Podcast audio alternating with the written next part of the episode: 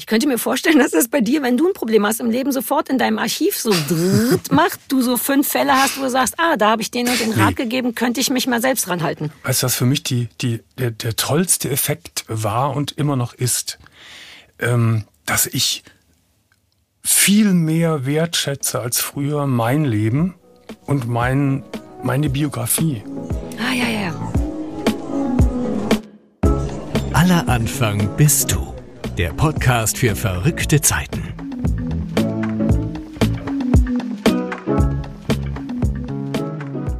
Zwei Menschen, ein Thema. Alle Anfang bist du, du und du. Der Podcast für verrückte Zeiten. In 30 Minuten bringen wir zusammen, was zusammen gehört. Fragen mit Antworten, Probleme mit Lösungen, Wissen mit Praxis und immer zwei, auf den ersten Blick völlig unterschiedliche Menschen, die eigentlich vom selben sprechen.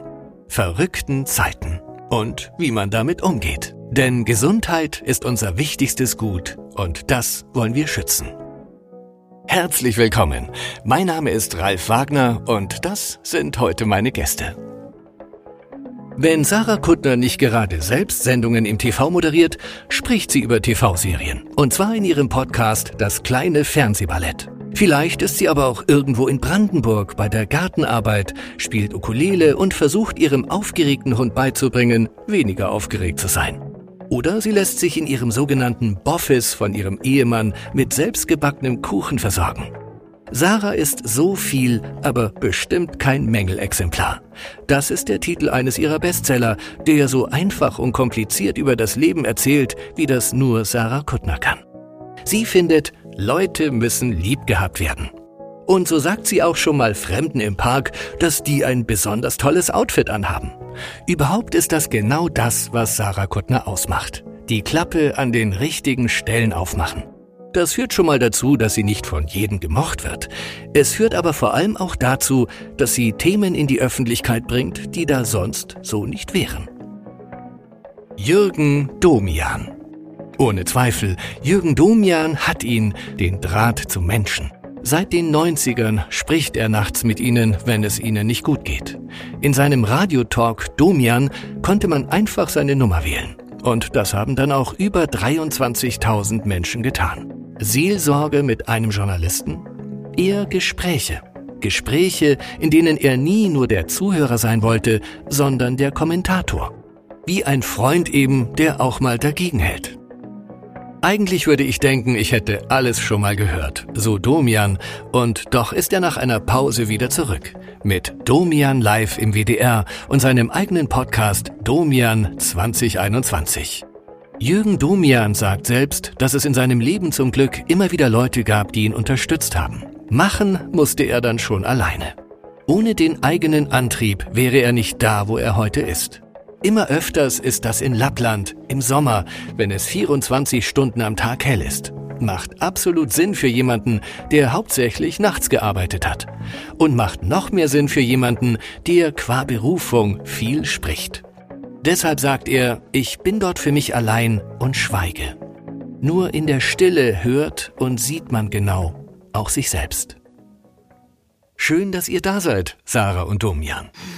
Hallo. Ja, vielen Dank für die Einladung. Unser Thema heute ist ja Achtsamkeit und der Umgang mit negativen Gefühlen. Domian klingt in deinem Fall eigentlich wie eine 1 zu 1 Jobbeschreibung, oder? Zumindest was den Umgang mit den negativen Gefühlen anderer Menschen angeht. Wie schaffst du es, dass diese vielen negativen Emotionen nicht auf dich übergehen? Ja, das ist natürlich äh, manchmal auch schwierig, muss ich sagen. Aber ich habe halt die Erfahrung gemacht im Laufe der vielen Jahre, dass äh, eben zu diesen negativen Dingen, ich habe mit so vielen Gewaltopfern, Gewalttätern gesprochen, in so viele Abgründe geschaut, ähm, dass dem entgegensteht eben auch so viel Gutes, so viel gute hm. Energie, will ich es mal nennen. Und ähm, es ist einfach eine Frage der Akzeptanz des Menschen. Der Mensch ist eben auch beides und man muss beides sehen.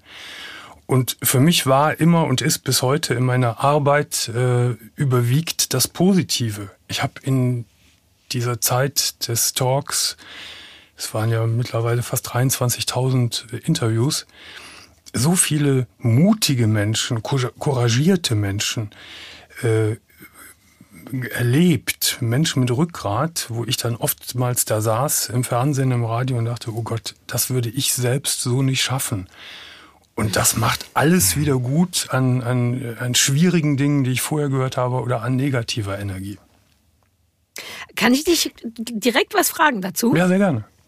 Ich frage mich, du machst das ja schon wahnsinnig lange. Ne? Ich habe dich als junges Ding nachts immer beim Einschlafen geguckt. Ich erinnere mich an nicht, nicht genaue Sachen, aber du bist so, so krass präsent gewesen auch.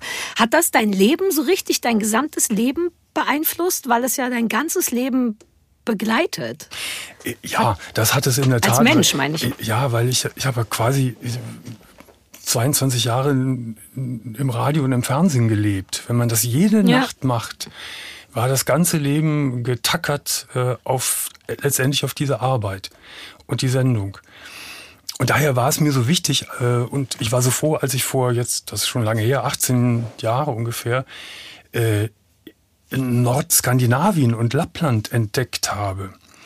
Äh, dahin zu gehen, alleine zu sein, äh, quasi Exerzitien zu halten, äh, zu schweigen und äh, eben Abstand zu nehmen von, von der vielen Kommunikation und auch von den vielen Geschichten der Menschen. Mhm. Aber hat dein Privat, also gab es so Momente, wo du in deinem Privatleben vor irgendwas standest, einem Berg oder einem Loch oder einem Stacheldraht, ähm, und irgend und das alles dir geholfen hat, da irgendeine Entscheidung zu treffen oder so? Also naja, natürlich, das weißt du ja sicher genauso auch, das hast du ja auch in deinem Leben schon oft erlebt, privat und auch beruflich, dass jede Auseinandersetzung mit einer Problematik äh, auch, äh, dass man davon profitiert auch.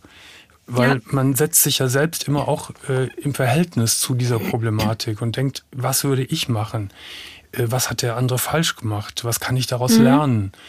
Und äh, das hatte zur Folge, dass äh, auch diese Zeit, so wie alle Täler, durch die man geht, ähm, immer was Positives hat äh, und man immer davon profitiert.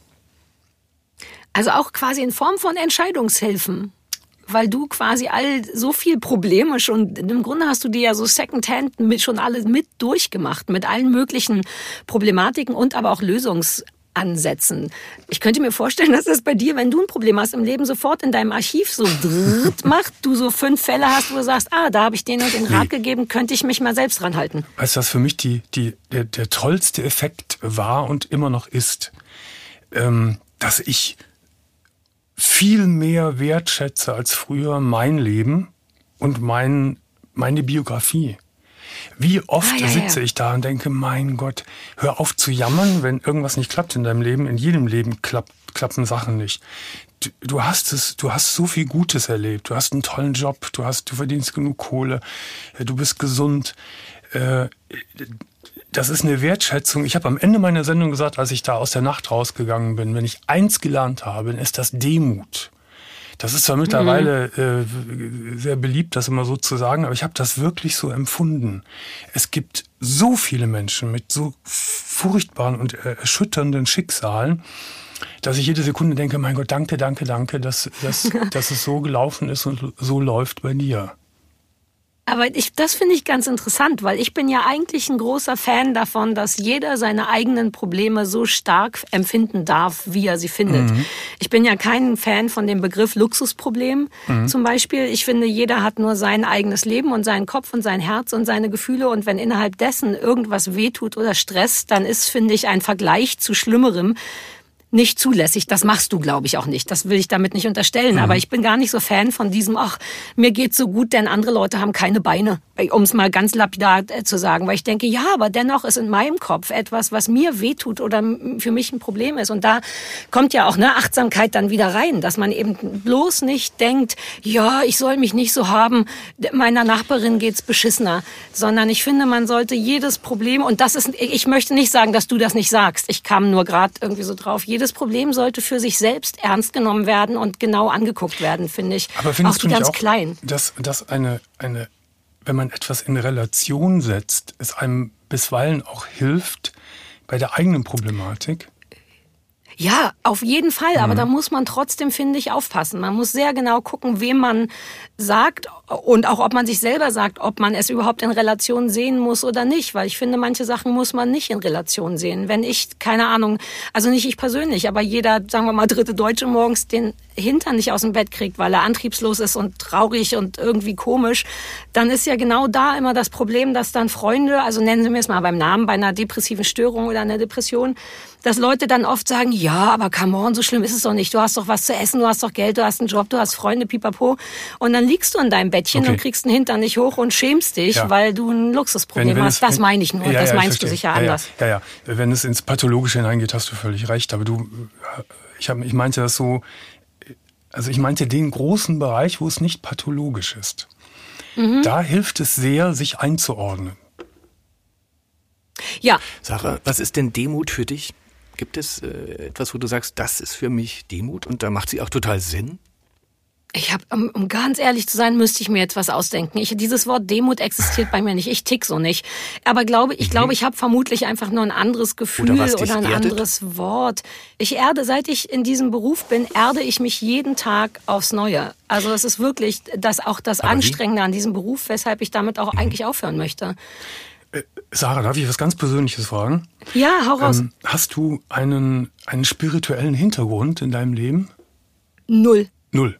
Das heißt, du ich bist bin wirklich so ein richtiges Bauarbeiterkind. Ich glaube an nichts, was spirituell ist. Ich versuche auf mich aufzupassen, auf okay. mein Umfeld und ich kann lerne erst in den letzten Jahren, warum das wichtig ist und was ich falsch gemacht habe jahrelang. Okay, du glaubst nicht die klassische Frage, du glaubst nicht an, an eine andere Existenz nach dem Leben? Nein. Nein, du glaubst nicht ich bin an etwas Hardcore-Wissenschaftsfan. Bitte? Nee.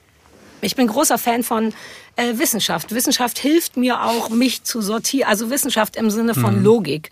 Ich bin so ein ganz krasser Festhalter an Logik, weil das, und das finde ich fast ein bisschen krankhaft an mir selber, weil das das Einzige ist, was mir ein Gefühl von Sicherheit und Ordnung gibt, ist, wenn ich die offizielle Ordnung mir angucken kann. Ich kann die immer noch verstellen und sagen, in meiner Welt soll das aber so und so gelten, aber ich brauche irgendetwas, wo ich hingucken kann, so einen Orientierungspunkt. Mhm. Und das ist auf gar keinen Fall etwas, was ich nicht sehen kann oder nicht logisch verstehen kann. Ich bin auch so, aber auch nicht groß geworden. Ne? Ich bin sehr ohne Gott, sehr im Osten, der klassische das klassische Ostkind. Bei mir ist das anders. Ich, ich war früher ganz überzeugter und fanatischer Christ. Wollte auch Theologie studieren, mhm. stand kurz vorm Theologiestudium. Ah, stimmt, als du ganz jung warst noch, ja, ja, ne? Genau. So in der Schule doch noch. Ja, ja, ja. Und dann ist das zusammengebrochen, dass äh, dieser Glaube wirklich kolossal zusammengebrochen, was ganz schlimm war für mich. Und war Atheist, bis ich dann kapiert habe, dass der Atheist auch ein gläubiger Mensch ist, nämlich der früher habe ich an Jesus Christus und an Gott geglaubt und als Atheist habe ich nicht geglaubt. Ich habe geglaubt, dass er nicht da ist. Also es war wieder ein Glauben. Und dann gab es, gab es eine ganz lange Zeit des Suchens und das war mir natürlich mit dem, mit dem, mit dem christlichen Konzept zu eng alles. Und habe dann vor, vor auch ungefähr 18, 19 Jahren äh, durch einen sonderbaren Umstand äh, ja, Kontakt bekommen oder bin aufmerksam geworden auf den Zen-Buddhismus, der mit dem traditionellen Buddhismus gar nicht so viel gemein hat, sondern mit dem reinen Zen-Buddhismus. Das war auf einer Wanderung, da war ich alleine in den Alpen und äh, komme irgendwo in so einer Hütte an und da saß ein Mann. Und dann setzt man sich natürlich zu, zu dieser Person an den Tisch. Das macht man so. Das habe ich gemacht und wir redeten so über die. Ich hätte es nicht gemacht. Ach ja, doch. Denn ja. das, ist, das ist irgendwie so üblich, man ist erschöpft und da sitzen Wanderer und, und naja, man, man mhm. will ein bisschen reden. Und dann setze ich mich zu ihm, wir quatschen so über unsere Wanderroute und über das Wetter, was man so redet. Und ich fragte den, ich so, was machen Sie denn vom Beruf? Und er sagt, er, ich war früher äh, Manager in der chemischen Industrie und bin mhm. jetzt Zen-Meister. Wow. Krass. Und ich wusste überhaupt nicht viel von Zen. Und dann entspann sich da ein langes Gespräch. Nein, das war kein Gespräch, sondern eine Fragestunde. Ich habe den Ausgefragten nach Zen, nach Strich und Faden. Und das war der Zündfunke, dass ich angefangen habe, mich mit dieser eigentlich fernöstlichen Lebensphilosophie, die eigentlich gar keine Religion ist, zu beschäftigen. Und die leitet mich heute äh, wirklich sehr, gerade auch in Bezug auf unsere unser Thema der Achtsamkeit, das ist ja ein zentraler Begriff im Buddhismus überhaupt. Mhm. Könnte man denn ähm, soziales Engagement auch als Erdung betrachten? Gerade bei dir, Domian, du bist ja, glaube ich, auch für ein Hospiz äh, tätig. Ja, du, du engagierst dich da für Menschen, die ja. ganz am Ende sind von ihrem Weg, äh, wenn das keine Erdung ist, oder? Ja, wobei ich Sarah da recht geben muss, was sie gerade zum Erden gesagt hat. Ich bemühe mich eigentlich, mich ständig zu erden mit allem, was ich mache. Mhm. Ähm, natürlich ist die Konfrontation mit, mit, mit der finalen Phase des Lebens, also ich bin hier sehr verbunden mit der Palliativstation der Uniklinik Köln, dem Mildred Schädelhaus, wo die Menschen halt äh, hinkommen, wenn es keine Therapien mehr gibt, sondern das ist wirklich die Endstation. Und wenn man damit konfrontiert wird, auch das ist oftmals so ein Gefühl, wenn ich da rauskomme und denke, ich habe mich mal wieder über den WDR geärgert oder über irgendein Interview oder so, dann denke ich, komm, Kalmer, äh, sei ruhig. Ist schon okay. Ah, Kalmer hast du gesagt. Das wollte ich, das habe ich neulich in einer Serie gesehen, wo jemand auf Italienisch immer meinte, Kalmer, Kalmer. Und ich dachte, was für ein tolles Wort für Ruhe. Ich wollte Schön, das ne? aktiv in meinen Wortschatz einbinden. Mhm. Toll, dass du es gemacht hast. Kalmer. Ja, das eher Sarah, schon, du hast vorhin gesagt, dass du auch, wie ich übrigens mhm. auch Domian früher gesehen hast, dass er quasi schon ins Wohnzimmer gehört hat. Ähm, wenn du damals, was du wahrscheinlich nicht hast, angerufen hättest, um welches Thema wäre es da wohl bei dir gegangen? Ähm, also erstens habe ich das tatsächlich, ich habe nie das Bedürfnis gehabt anzurufen. Ich bin jemand, der wirklich aus verschiedenen Gründen schon immer ihren Kram alleine regelt. Das hat für diverse gesundheitliche, geistige Probleme gesorgt, natürlich. Ähm, aber ich habe schon immer mein Kram, ich habe mich aufgestellt und keine Ahnung, an mich geglaubt und gesagt, so Pippi, jetzt müssen wir es irgendwie regeln. Das gelingt erst seit zehn Jahren sehr, sehr gut. Also ich hätte nie das Bedürfnis, ich hatte eh nie oft Bedürfnis nach Rat. Und dann hätte ich es, glaube ich, auch nicht einem wildfremden Mann im Fernsehen erzählt, ehrlich gesagt. Dazu ist es dann doch irgendwie alles zu intim für mich. Ich glaube, zu persönlichen Themen würde ich bei mir auch nicht anrufen. Ähm, das liegt daran, dass äh, so zu allgemeinen Themen, ja, wir sprechen ja auch über alles über Gott und die Welt. Ähm, mhm. Es liegt daran, dass ich wirklich auch hier beglückt bin in meinem Leben, dass ich wirklich mein ganzes Leben lang immer mindestens einen extrem guten Freund hatte.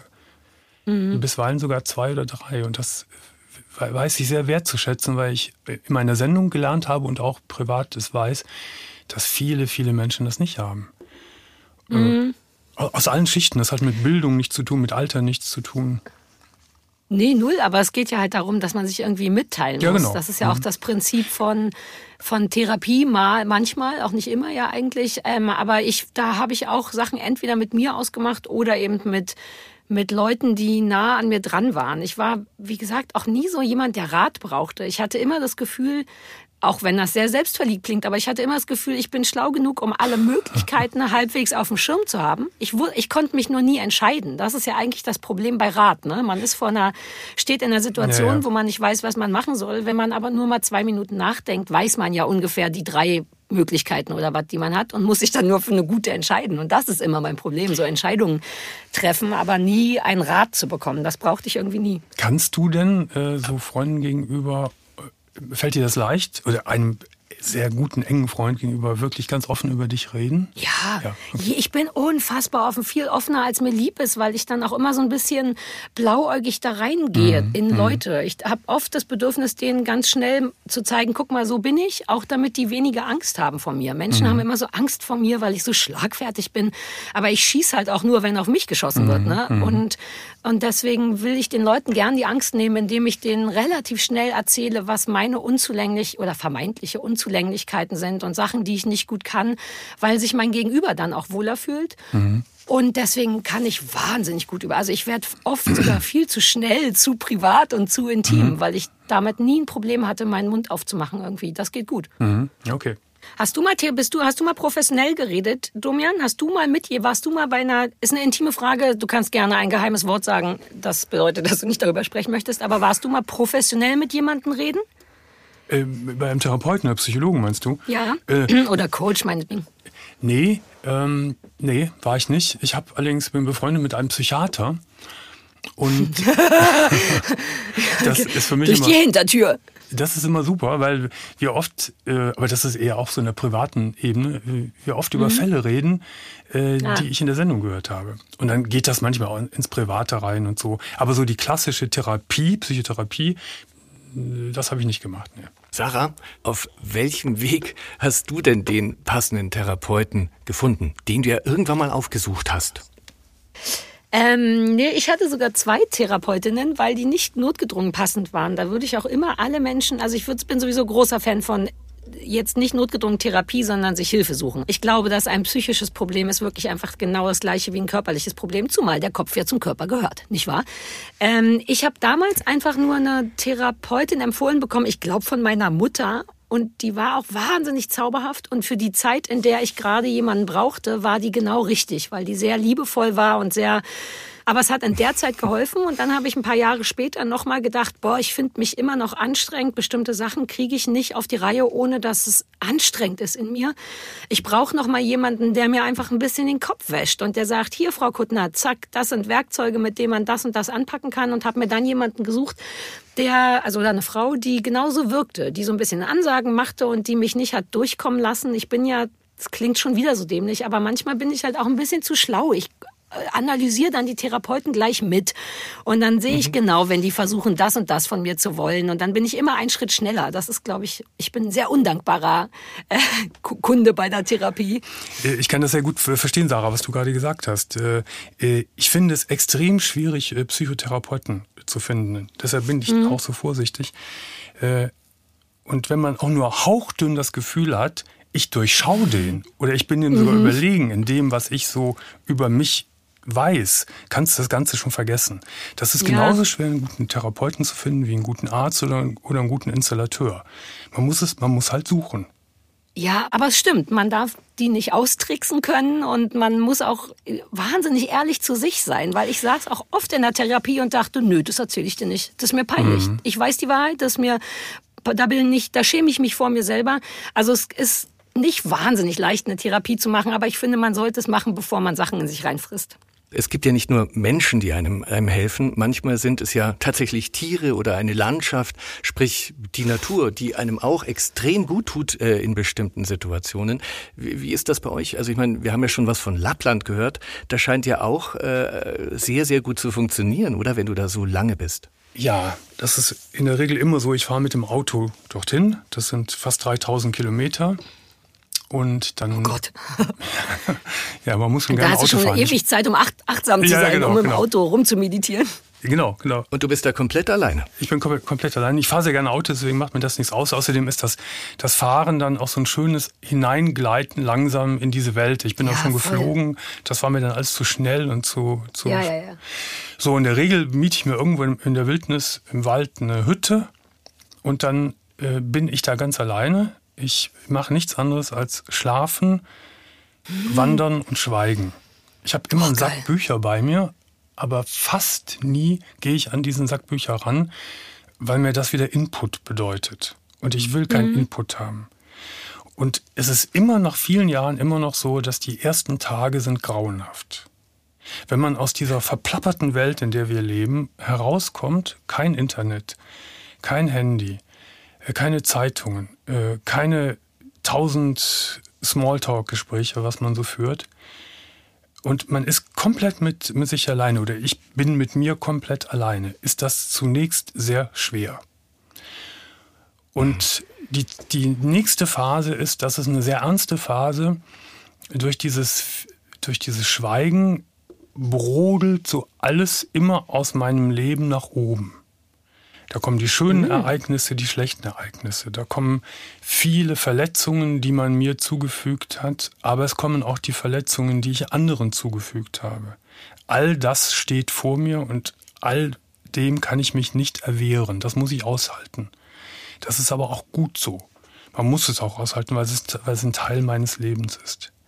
Aber mhm. irgendwann weht das so wieder weg aus meinem, aus meinem Geist und wenn die, wenn die Situation eintritt, dass ich wandere und irgendwann auf die Uhr gucke und denke, boah, jetzt bist du zwei Stunden gewandert und hast nichts gedacht, dann bin ich da. Ich finde irre interessant, dass dein Geist sich als allerersten, sagen wir mal nicht Abwehrmechanismus, aber als allerersten Reflex einfach ein Schild aus Erinnerung vor dich stellt.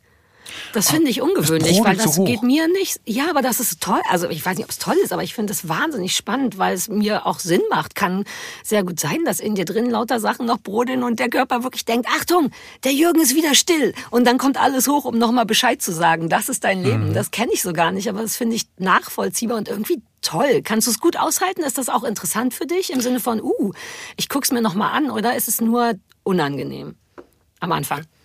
Ach, es ist mir eigentlich mittlerweile egal. Das Angenehme, das Angenehme ist, dass äh, wenn nichts mehr da ist. Und da sind ah, wir wieder beim Zen. Okay. Zen ist das Erstrebenswerte, ist das Nichts. Ja. Auch das Nichts zu das fühlen. Das ist schwer. Ja, total. Und es ist ja toll, wenn man sich selber aushält. Ich kenne eine Menge Menschen, die mit sich selber alleine nichts anfangen können, auch nicht nach drei, vier Tagen, die in ihrem Leben jeden Tag eine neue Ablenkung suchen, nur um nicht bei sich selber anzukommen. Da klingt äh, Lappland wirklich nach der totalen Katharsis. Toll. Es ist immer so merkwürdig danach. Ich kann nicht richtig sprechen danach. Äh, ich könnte niemals aus Lappland zurückkommen und am nächsten Tag eine Sendung machen. Unmöglich. Völlig unmöglich. Es ist mir dann schon stressig, wenn ich irgendwo in der Tankstelle bin und da ein paar Worte sagen muss. Das ist ganz merkwürdig, was in einem vorgeht, wenn man schweigt. Das ist wirklich ganz merkwürdig. Aber das wissen alle, die die in Schweigeklostern waren, die ge, ge, gepilgert sind. Äh, ja. Alle wissen das. Die meditieren, die wissen es auch. Hast du meditiert mal, Sarah?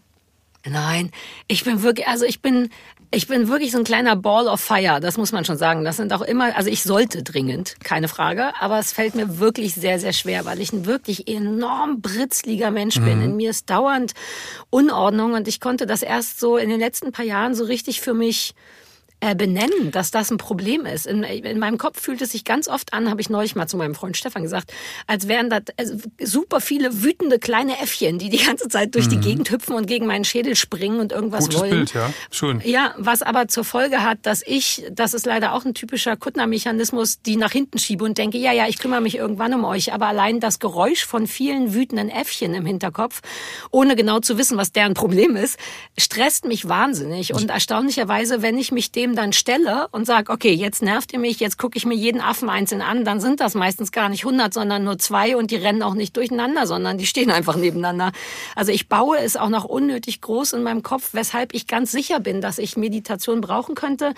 Ich habe zumindest mal als Anfang fange ich gerade mit so ein bisschen Yoga und Atmen an. Mhm. Eigentlich nur mhm. aus Rückengründen, aber ich merke, dass man dabei immer atmen soll und das nervt mich natürlich auch und so bin ich nicht, aber es steht mir natürlich sehr gut. Let's face it, das weiß ich. Aber es fällt mir richtig körperlich schwer. Ich bin wirklich, wirklich britzliger, dauernd angeschalteter Mensch. Ich sollte meditieren, aber ich krieg's ich hab, noch ich hab nicht eine gut Idee. hin. Ja, hau raus. Ich nehme dich das nächste Mal mit nach Lappland und dann kriegst du die Hütte an der Stelle und 100 Kilometer weiter krieg ich die Hütte. Und nach fünf Wochen fahren wir wieder zusammen zurück. Ey Jürgen, ich würde auf jeden Fall nachts würde ich zu dir gelaufen kommen und dich voll labern. Du würdest wirklich da sitzen und denken, boah, ich liebe Lappland und dann würdest du mich schon von Weitem mit meiner Ukulele äh, Stand by Your Man singen hören und dann du würdest mich hassen. Aber vielleicht wären wir auch richtig gute Freunde. Vielleicht, aber wer weiß, ja. ja. aber ich versuche es wirklich Sarah? auf dem Schirm zu haben. Also auch mich selber aushalten und Ruhe aushalten. Das finde ich schön, dass du das sagst, weil es ist wahnsinnig schwer. Dabei mag ich Stille und ich bin sehr soziophob, weil ich so viel mit Menschen mhm. und Publikum zu tun habe. Ich, ich bin wirklich ein merkwürdiger Prominenter. Mir gefällt das nicht gut. Mir ist es eigentlich immer zu viel. Ich liebe es, allein zu sein. Ähm, also auch allein in Gesellschaft mit meinem Mann. Wir können stundenlang nebeneinander jeder seinen eigenen Kram machen. Ich brauche nicht mehr Menschen und ich brauche nicht mehr reden. Ich sollte das eigentlich irgendwie nutzen, dieses Bedürfnis nach Ruhe. Sarah, wie weit hilft dir denn Natur, um runterzukommen? Es muss ja vielleicht nicht Lappland sein. Ach, ich bin ja immer nicht so ein Freund von so ich, ich möchte gern sagen, Natur und Tiere helfen wahnsinnig, aber ich glaube, dass das einfach nur wie so eine schöne Begleiterscheinung ist, so wie Johanneskraut oder mal spazieren gehen. Das hilft und äh, Tiere streicheln setzt Oxytocin frei und die Natur macht sicher auch coole Sachen und Serotonin und Sonne und so. Ich denke nur, dass es manchmal mehr braucht als das, ehrlich gesagt. Eine tiefere Beschäftigung mit sich selber. Ich liebe die Natur, aber ich liebe sie einfach, weil ich auch immer als Kind im, im Wald groß geworden bin und dauernd über durch Bäume gerannt bin und so und einfach meinen eigenen Ort haben wollte und habe mir so ein Wochenendhaus gekauft. Und natürlich helfen die Tiere auch, wobei gerade die Hunde auf einer anderen Ebene helfen. In meiner Vorstellung sprach er von meinem aufgeregten Hund und natürlich ist mein neuer Hund exakt so, wie ich es bin ähm, nämlich britzelig und nicht runterzukriegen und das Training diesem Hund beizubringen, dass die Welt entspannter ist, ähm, zwingt mich entspannter zu sein und das ist irre. Das ist wirklich irre. Ich muss seit einem Jahr konzentriere ich mich beim Gassi gehen mit meiner Hündin sehr darauf, entspannt zu wirken, selber entspannt zu wirken. Ich muss also super lässig laufen. Ich muss mit einem sicheren, souveränen Schritt und mit einem Ziel vor Augen laufen, um dem Hund quasi zu vermitteln, es gibt keinen Grund für Stress. Das wirkt wunderbar bei bei ihr, aber ich musste das selber erst lernen und merke, dass ich allein auf der Straße seitdem ein anderer Mensch bin, weil ich meiner Hündin beweisen muss durch Körpersprache, dass ich super, super entspannt bin und werde aus Versehen darüber entspannt. Also dieses Fake it till you make it ist eine Sache, die funktioniert, wenn man es innen drin zumindest nicht hinkriegt. Wenigstens die, den Körper zwingen, das zu vollführen. Der Geist kommt ganz oft hinterher. Wisst ihr, was ich meine? Man, mhm. man kann zum Beispiel, das ist sehr interessant, bei Hunden, die einen eingeklemmten Schwanz haben, weil sie ängstlich sind, ne, eingeklemmter Schwanz, wenn man den ganz ruhig den Schwanz hochmassiert, passiert im Kopf beim Hund, also quasi wie so Muskelgedächtnis. So wie wenn man lächelt und es nicht meint, löst es ja trotzdem, löst ein Lächeln Glücksgefühle mhm. aus, weil es schon immer so war. Und das ist so eine Verbindung von Geist und quasi Muskelgedächtnis. Und man kann also einem Hund den Schwanz einfach so lange hochstreicheln, bis er sich auch fühlt wie ein Hund, der den Schwanz eben nicht eingeklemmt hat. Und das kann man als Mensch eben auch. Ich kann so lange wie eine super coole Socke langsam die Straße entlang laufen, obwohl ich innerlich denke, bitte nicht bellen, oh Gott, oh Gott, die haben mich erkannt, oh, bis mein Körper, bis mein Geist auf einmal denkt, uh, ich glaube, ich bin so cool, wie mein Körper tut. Das finde ich an Tieren relevanter als einfach nur, dass die da sind oder dass man die streicheln kann. Das ist wie eine Badewanne und ein Spaziergang. Das ist nice, aber das löst nicht das Problem, das man mit sich selber hat, wenn ich ehrlich bin. Ja. Domian, ähm, du bist ja der Meister der digitalen Enthaltsamkeit, wenn du in Lappland bist, weil du einfach kein Netz hast. Ähm, wie findet ihr das denn allgemein? Wie sollte die digitale Enthaltsamkeit sein bei uns normalen Menschen? Was habt ihr da für Regeln äh, in eurem Leben? Ich muss es beruflich machen. Äh, meine Leute sitzen mir im Nacken, ah, du musst was posten, du musst was machen, mach, mach ein Foto und so. Äh, mir geht es auf, auf, die Nerven. Ähm, wenn ich ganz privat wäre, würde ich in den sozialen Medien überhaupt nicht stattfinden. Das ist nicht mhm. meins. Äh, es ist auch, finde ich, ein ungeheurer Ausdruck unserer Zeit. Wir leben in dem narzisstischsten Zeitalter der Menschheit. Mhm. Es geht nur um, um ich sag, gebrauche jetzt mal einen, einen, einen, biblischen Begriff, um das goldene Kalb Ich. Und wenn ich auf, auf Instagram rumsause, äh, ist das wirklich par excellence zu sehen. Be yourself, love yourself, express yourself. Äh, das, das sind die, die Leitsätze. Es gibt Werbung, es gab Werbung von, äh, von irgendeinem Telefonanbieter mal, ähm, du willst es, du kriegst es. Äh, oder von Ikea äh, gab es mal eine Werbung, hatte eine Frau irgendwas gekauft. Und dann fragt der Mann, äh, wozu, warum hast du das denn jetzt gekauft? Und dann sagt sie, weil ich Bock drauf habe. Ähm, und äh, das ist mir unangenehm. Äh, mir ist es einfach unangenehm, weil ich äh, gar nicht so mit diesem Narzissmus in Kontakt kommen möchte. Ich habe schon lange genug gebraucht, meinen eigenen Narzissmus äh, zu domestizieren. Mhm. Alle, die wir in diesen Medien arbeiten, haben da einen Hau weg, sonst würden wir da gar nicht arbeiten. Wir sind mhm. eitel. Und ich finde es auch völlig okay, wenn man das weiß und wenn man das im Blick hat. Aber Sarah, du wirst auch genug Kollegen kennen, die das nicht im, im, im Griff haben. Und das sind mhm. immer wandelnde Beispiele, wie man nicht sein möchte. Ja, ist auch ganz hilfreich, finde ich. Also ich finde, man muss trotzdem ein bisschen aufpassen mit diesem, das Digitalisierungsbashing. Ihr habt jetzt beide nicht gebasht, aber ne, das ist ja dennoch immer ein wiederkehrendes Thema. Ich merke mit zunehmendem Alter, dass ich in diese Falle tappen könnte, zu sagen, ach, was haben die jungen Leute denn schon wieder an? Und ach, muss denn diese Musik sein? Und muss denn jeder auf dem Instagram so aussehen? Und dann merke ich, uh, look, ich bin wie diese jungen, wie die alten Leute, die ich früher doof fand. Und deswegen versuche ich da sehr stark, und es fällt mir auch relativ leicht, jetzt nicht am Zahn der Zeit zu bleiben, sondern einfach so wie es ist zu akzeptieren. Es bringt, glaube ich, nichts mehr an Instagram oder so zu meckern. Es ist jetzt da. Es ist, gehört zu jedem Leben dazu. Zu unserem Leben nicht so sehr, weil wir damit nicht groß geworden sind. Aber es ist einfach wie ein Festnetztelefon da. Es gibt es. Es ist nun mal da. Also möchte ich das, glaube ich, gar nicht so sehr verteufeln oder wegmachen, sondern ich will es einfach besser machen. Was zur Folge hat, dass ich Fotos von Zellulitis poste und von meinem Bauch und wenn ich weine, weil mein Hund gestorben ist. Man kann das schon auch als das nutzen, wofür es, glaube ich, mal da war. Man darf, finde ich, schon sein Leben darstellen. Die Grenze zum Narzissmus ist natürlich recht eng und man muss auch ein bisschen aufpassen. Narzissmus ist ja auch eine richtige diagnostizierbare Krankheit. Ne? Das nur so eine, also ist ja nochmal ein Unterschied zwischen Narzissmus und Eitelkeit und dann ist auch nochmal die Frage, wie man diese Eitelkeit auslebt. Denn wie du schon sagst, Domian, haben wir es alle. Ich habe das auch, genau wie du, versuche ich schon seit 20 Jahren, das sehr weit unten zu halten. Ich bin zum Beispiel jemand, der nie in den Spiegel guckt. Also ich gucke zu Hause natürlich in den Spiegel, wenn ich mich niedlich mache. Mhm. Aber sobald ich in den Fahrstuhl gehe, wo immer Spiegel sind, gucke ich nicht rein. Ich gucke nicht in Schaufensterscheiben. Ich will nicht regelmäßig überprüfen, wie ich aussehe, weil mhm. ich ja eh immer gleich aussehe und das eh nicht ändern kann. Das wird mich eher unsicher machen. Ich werde dann denken, ach guck mal, von der Seite sehe ich merkwürdig aus. Habe ich eine große Nase? Ist das ein dicker Bauch? Also das versuche ich alles wegzulassen und seit ein paar Jahren versuche ich auch das Gegenteil in den sozialen Medien zu machen. Also mhm. ich habe ja jetzt alleine so einen Ukulelen-Kanal aufgemacht, den ich einfach nur auf Instagram nur deswegen gemacht habe, weil ich Bock hatte, mit meiner Ukulele zu spielen und zwar nicht besonders gut. Ne? Also ich spiele da schlecht. Ich, ich ähm, trickse auch bei den Akkorden, weil ich zu faul bin, die komplizierten zu lernen, nehme ich die einfachen und so. Ähm, also ich finde, das muss schon auch möglich sein und das kommt auch ganz gut an bei Leuten. Also ich krieg oft Post von Leuten, die sagen, boah, du bist so angenehm normal. Ich liebe, wenn du deinen Bauch oder irgendwas zeigst. Und das finde ich eigentlich ganz angenehm. Und das ist was, was mir Spaß macht. Da habe ich irgendwie das Gefühl, uh, ich kann irgendwie einen guten Teil dazu beitragen Ansonsten ist es natürlich auch wie bei Jürgen, ich, das ist beruflich. Wenn ich ganz privat nicht Sarah Kuttner wäre, würde ich das, glaube ich, auch nicht machen. Und jetzt versuche ich es auf eine Art zu machen, die die irgendwie natürlich ist und die Leute kriegt und in der ich auch bockig bin und mich weigere, Sachen cool oder richtig oder perfekt zu machen. Aber ich mag es schon gerne und das ist ein Teil von unserem Leben. Ich möchte mich dem, glaube ich, nicht mehr so knöterig verwehren. Wisst ihr, was ich meine? Einfach nur, weil ich auch nicht die Frau sein will, die ich als junge Frau kacke fand. Die Leute, mein Vater, der sich darüber lustig gemacht hat. Ach, ja. Schlaghosen kommen jetzt auch wieder. Ja, Mann, du hast sie zuerst angehabt. Mach keine Witze drüber. Alles kommt irgendwann wieder. Lass uns doch aufhören, darüber immer so aufzuregen. Die Welt verändert sich. Alles verändert sich. Krasses Plädoyer, Entschuldigung. alles gut, alles gut. Veränderung ist ein gutes Stichwort, denn damit kommen wir zu unserer Rubrik Du zuerst.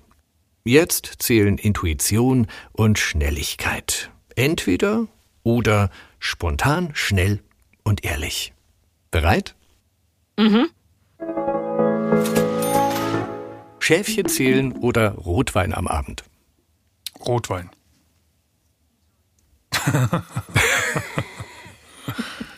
okay.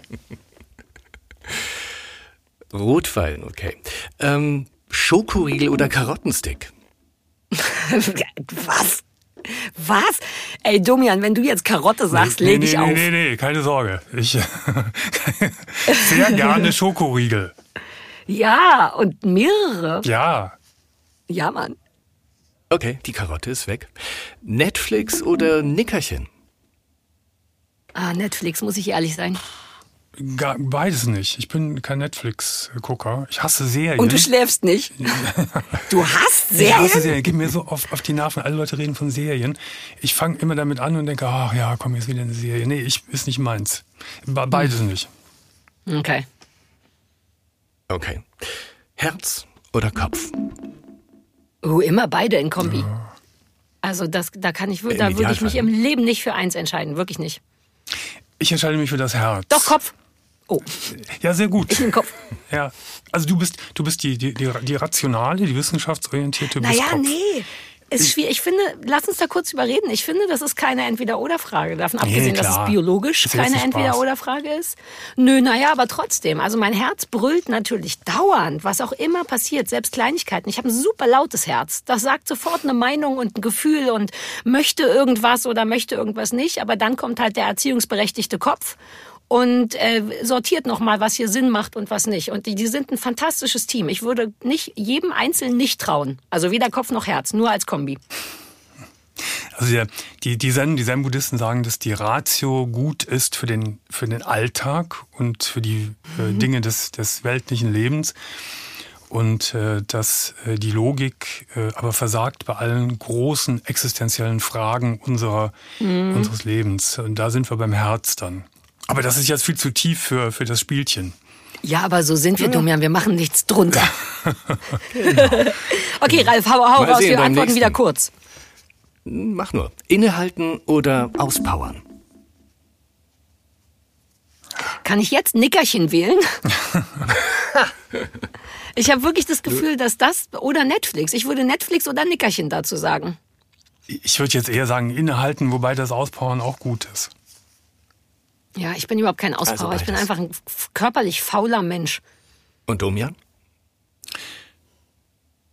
Naja, ich, äh, ich bin schon eher der, der, der sich Bewegende.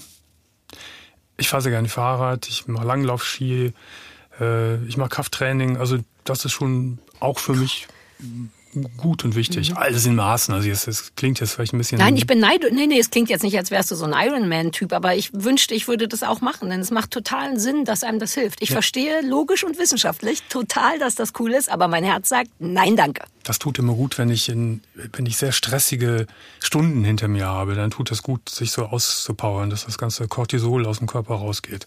Mhm. Fitnessclub oder Heimstudio beim Auspowern?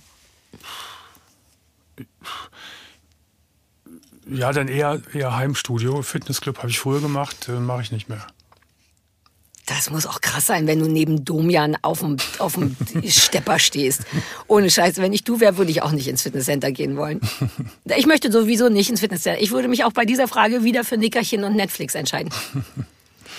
Gut, dann, dann danke ich euch. Ich, ich sage danke, dass ihr uns eure Zeit geschenkt habt und auch noch äh, interessante Erfahrungen und Einblicke aus eurem Leben. Danke an Sarah Kuttner und Jürgen Domian. Ciao, bleibt gesund. Gesundheit ist unser wichtigstes Gut. Deshalb ist die AOK Nordwest auch in verrückten Zeiten für dich da. Wie? Das hörst du ab jetzt in unserem Podcast Aller Anfang bist du. Dafür geben wir das Mikro weiter. Von interessanten Menschen zu spannenden Geschichten. Aller Anfang bist du.